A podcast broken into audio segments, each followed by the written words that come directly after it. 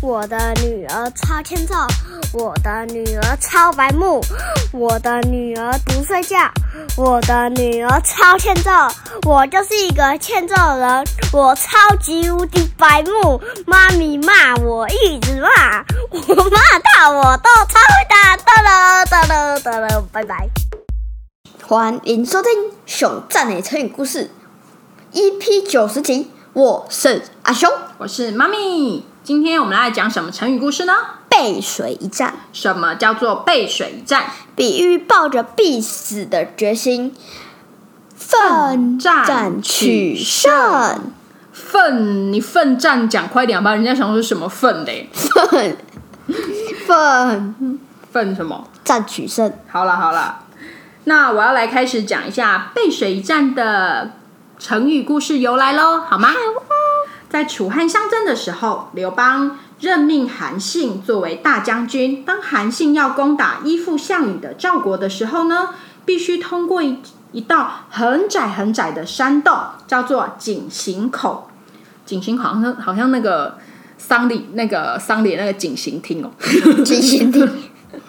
好，赵国的军队其实可以一面堵住井陉口，一面派兵从后面切断汉军的运粮通道。但是呢，赵国的大将军陈馀自信兵力有绝对上的优势，所以坚持要正面对决。韩信知道以后，心里很得意的开始布局。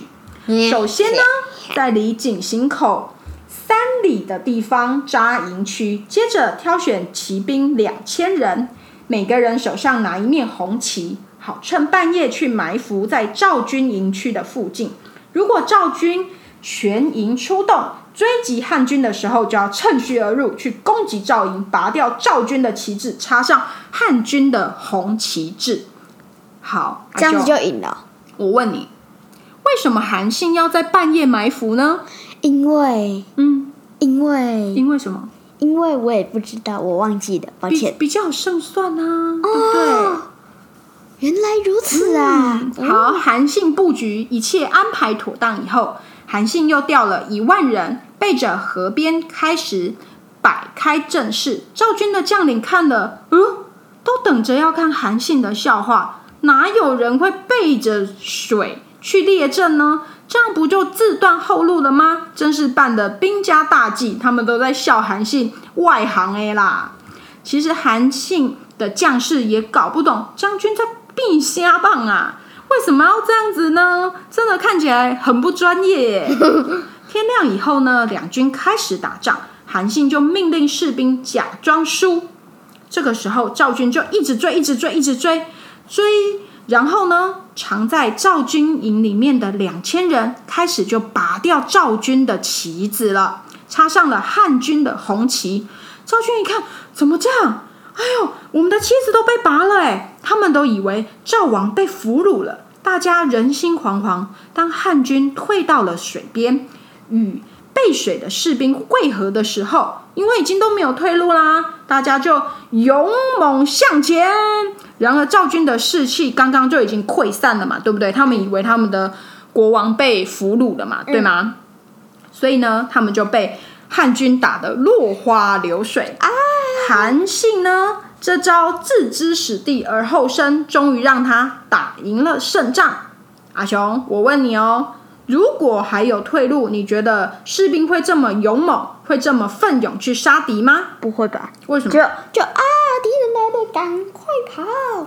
跑去哪里？跑跑跑跑回营地，跑回营地。就反正都还有后路嘛，就不用怕了嘛，对不对？嗯。好，那我来问你几个问题哦。井陉口之战与汉军汉军汉军交锋的赵军首领叫做什么啊？叫做什么？那个韩信啊？韩信，韩信是汉军的首领哦。叫做什么？呃，那个那个叫什么？那个我忘记了，那叫什么东西？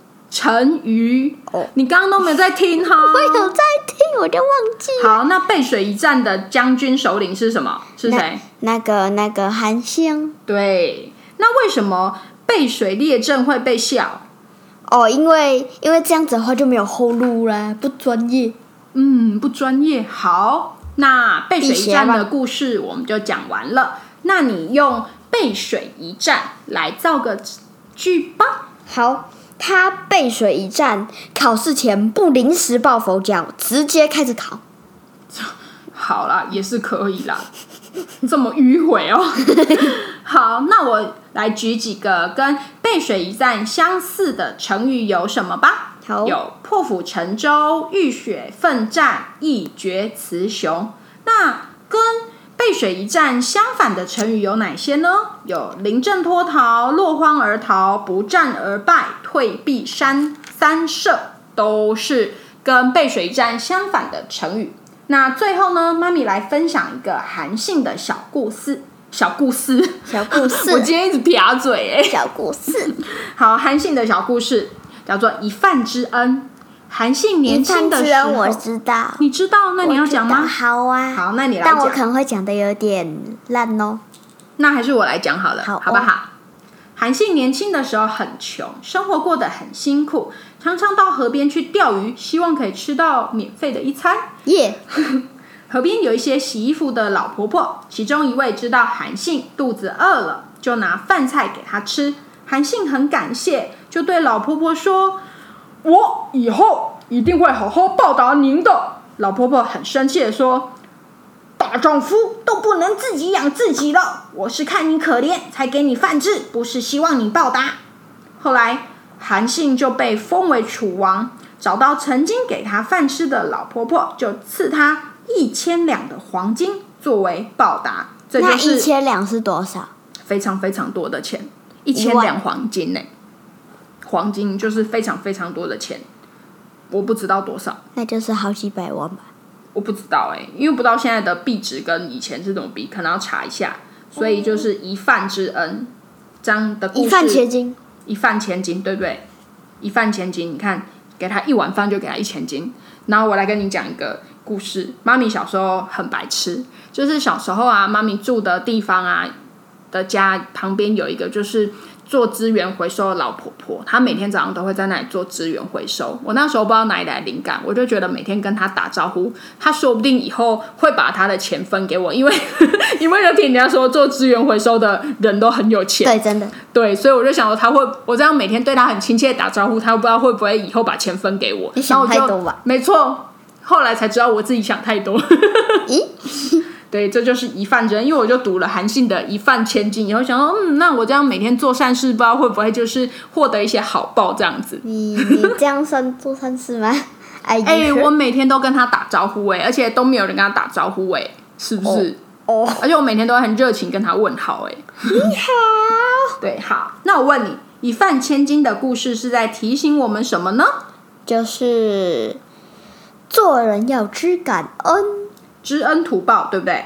对，有能力的时候，一定要重重的回报对方。妈咪，嗯，我们这次二合一，一和二哎，什么意思？因为我们一个故，我们我们一起讲了两个故事哎，是不是很丰盛？对，那记得给我们订阅、分享、按赞、留言哦，好不好？也可以去追踪我们的阿雄电台的 IG。阿雄最近有点发懒，但是我们还是时不时都会分享阿雄新的画作哦。对那我们就下一集再见喽，拜拜拜。